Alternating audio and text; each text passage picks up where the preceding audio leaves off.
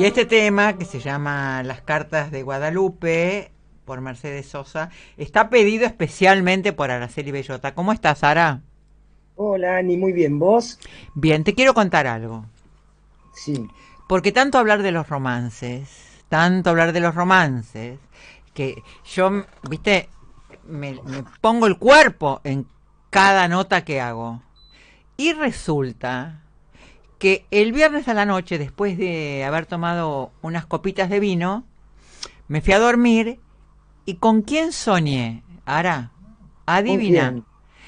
Que No sé. yo era la mujer de San Martín.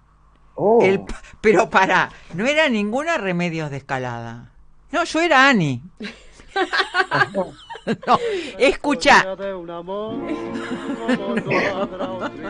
yo era Ani, estábamos en Mendoza y él estaba muy preocupado por el cruce de los Andes y yo le dije, ojo, tené cuidado porque Rivadavia y Pueyrredón son tipos jodidos.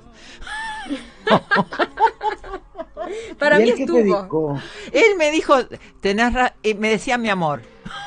Oh. en los sueños. No, en los Y por favor, lo que era ese señor de erótico. También había que desvestirlo un poco, era complicado porque venía como granadero vestido. Ay, con todas esas cosas puestas. Entonces, y viste que las camitas de antes, vos sabés porque vos eh, dirigiste mucho museo, eran mínimas. ¿La Eh, qué? eh, las camas eran mínimas, no eran como las de ahora de dos por dos, no. Pero, ¿Sabés por qué no? ¿Por qué? Porque dormían como recostados. Bueno, No eh, se estiraban a pata suelta como nosotros. bueno, este nos resultaba incómoda. Quiero decirte. Pero no, lo que soñé, Ara, y le, co- vos sabés que no, no sabía si contarlo al aire o no contarlo al aire, porque se nota que estoy más loca de lo que pensaba. Sí. No. Está, está re bueno. Además me, me lo, me lo imagino Uh. a San Martín diciendo, mirá la mujer que tengo. Sí, y yo que le contaba todo de Pueyrredón y todo lo que vos me había contado y lo que estudié en la historia. No, un mamarracho impresionante y él me decía, mi amor, no te preocupes, cruzo los Andes y vuelvo. Y a- Ah, no. A partir de este momento, la producción no se hace cargo. Es verdad, bueno, ya pasó. Qué bien la pasé esa noche. Vos no te podés pero imaginar. imagino. Maravilloso. Bueno, y ahora, ahora viene Mariano Moreno, que es otro que le tengo el ojo puesto. Ani, Bueno, Vos hablás que ya se hacen todas las fantasías, Araceli. sí, tremendo.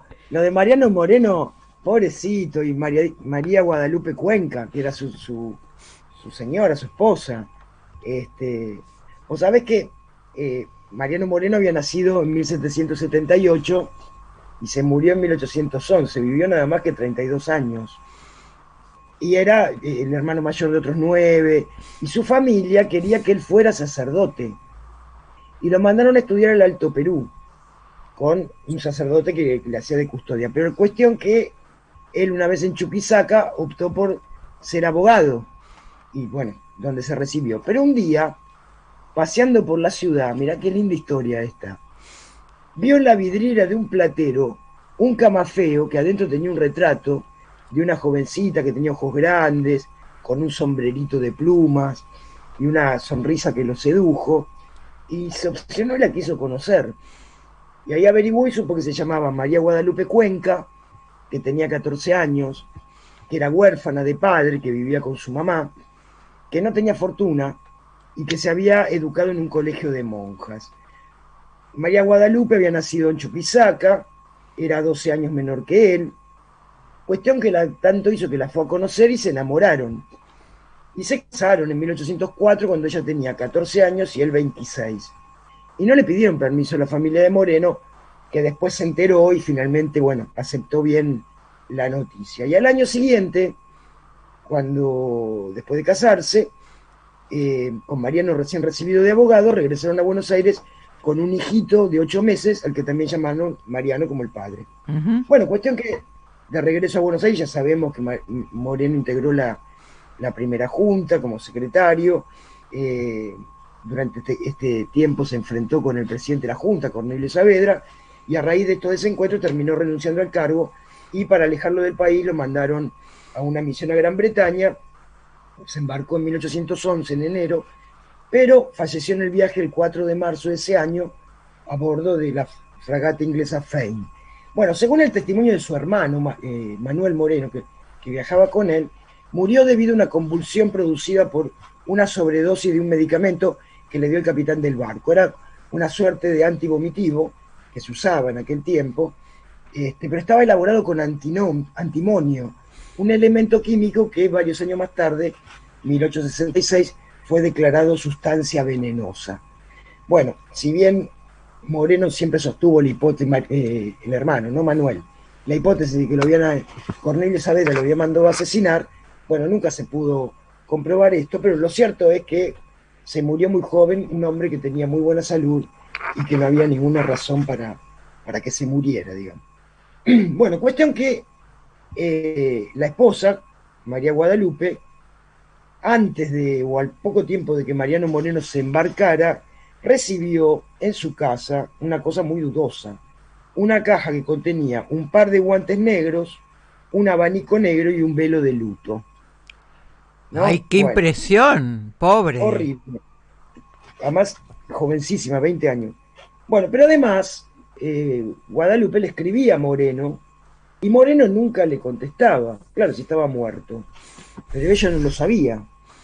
Eh, en verdad, le escribió a Moreno 10 cartas durante cuatro meses, desde el 14 de marzo al 29 de 1811. Y mirá lo que, las cosas que le decían, realmente es, conmovedora. En la primera carta la, encabeza diciéndole, mi querido y estimado dueño de mi corazón. Qué romántica. Eh, muy, son muy lindas. Me alegraré que lo pases bien y que el recibo de estas cartas estés bien, en tu gran casa con comodidad. Bueno, le dice que le vaya bien en, en las empresas, le cuenta que le duelen las costillas, que la está atendiendo el doctor Argerich. Bueno, dice, se me aumentan mis males al verme sin vos y de pensar morirme sin verte y sin tu amable compañía, todo me fastidia, todo me entristece. Y dice así, mi querido Moreno, si no te perjudicas, procura venirte lo más pronto que puedas, o si no, haceme llevar, porque sin vos no puedo vivir. Y después le dice, o quizás ya habrás encontrado alguna inglesa que ocupe mi lugar. No hagas eso, Moreno. Cuando te tiente alguna inglesa, acordate que tenés una mujer fiel a quien ofendes después de Dios. Bueno, cuestión que la pobre Guadalupe le iba escribiendo las cartas y no recibiera respuesta.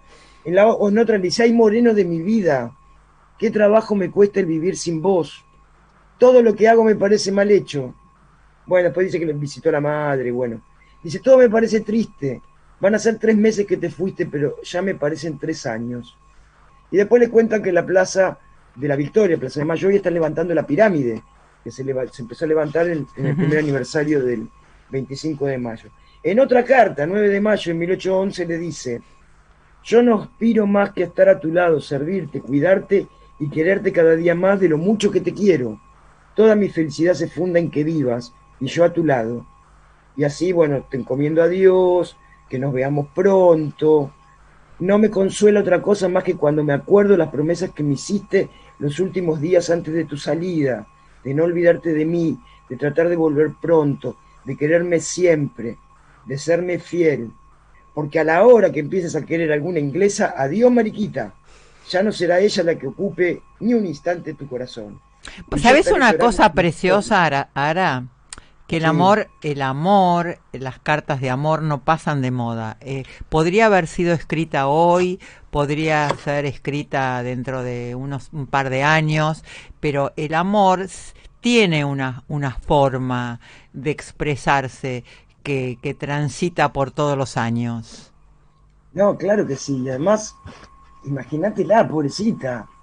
Ella no sabía que estaba muerta, entonces no sabía por qué no le contestaba. Eh, Mira, en la última le dice, mi amado Moreno, dueño de mi corazón. Me parece muy tierno esto. Me alegraré que estés bueno, gordo, buen mozo y divertido, pero no con ninguna mujer. Y después le dice, siempre he conocido que yo te amo más que vos a mí.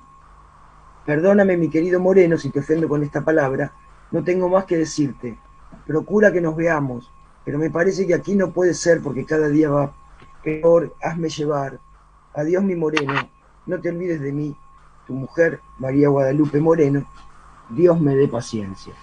Cuando dice que aquí estaba cada vez peor es porque se había desatado una feroz persecución con todos los partidarios de Moreno, incluso Castelli había terminado en, en la cárcel, otros los habían desterrado a distintas provincias y eh, Guadalupe, además de extrañarlo a Moreno, no la, esta- no la estaría pasando bien con toda esa persecución. ¿no? Bueno, cuestión que en el mes de agosto de 1811, recién, Guadalupe recibió carta de su cuñado Manuel, el hermano de Mariano, en la que le avisó que Mariano había fallecido en alta mar.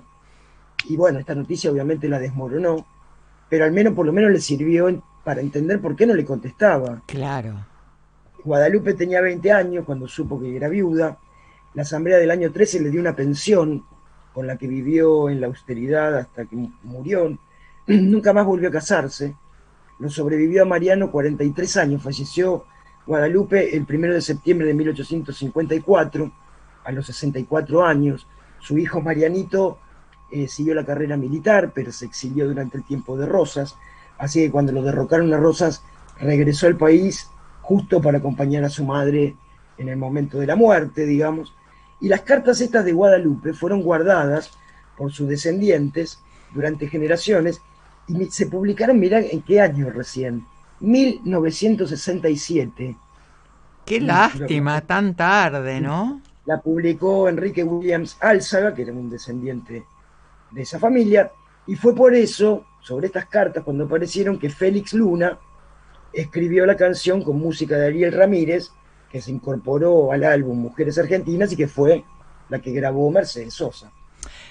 Preciosa historia que recuerda a mi amiga Araceli Bellota, que tiene esos perros con esos nombres. Que lo hicimos alquilado, lo pasamos a cada rato y la gente se mata de risa. Además es muy gracioso porque la pusieron a Cristina. Y sí, El perro, perro, gato gato y la yegua yegua. No, Muy. Y, y claro, porque acá, entre todo el equipo, y además Lucha, que, que es la editora, que, que pone todos esos chistes, quedó precioso. Me encantó Sí, la historia eh, de Mariano Moreno y, y esa, esa pobre señora, ¿no? Este Es Guadalupe. conmovedora. Es muy Es- conmovedora. Es muy conmovedora, eh, me parece que podría aplicarse en cualquier caso de, de una mujer que siente que está enamorada y que no tiene respuesta. Sí, y además porque me imagino yo, dado el tenor de las cartas de Guadalupe, que Mariano también estaría muy enamorado de ella. Eh, y por Sí. eso era peor, porque no entendía por qué no le contestaba. Es verdad. Bueno, y nosotros que admiramos a Moreno muchísimo, eh, y nada, fue lo, lo, lo homenajeamos el, el 7 de septiembre, el 7 de septiembre, el 7, el, el 7 de junio, el Día del Periodista. Exacto. Así es. Y no te felicité, pero bueno, te felicito por la parte periodística, historia, periodismo, ¿qué más? Bueno, muchas gracias. Y en verdad, cuando me dicen vos explicás la historia, bueno, porque en verdad yo explico la historia del periodismo, yo soy periodista y me formé para comunicar mensajes a mucha gente. Eh, luego, por esas cosas de la vida y sobre todo por la historia de las mujeres, terminé este, haciendo investigación histórica, pero el relato eh, y todo lo hice con herramientas del periodismo, que es lo que yo sé y estudié. Felicitaciones esa semana, un beso enorme, hasta la próxima. Gracias, Ani, un abrazo. Abrazo. Ay, Guadalupe,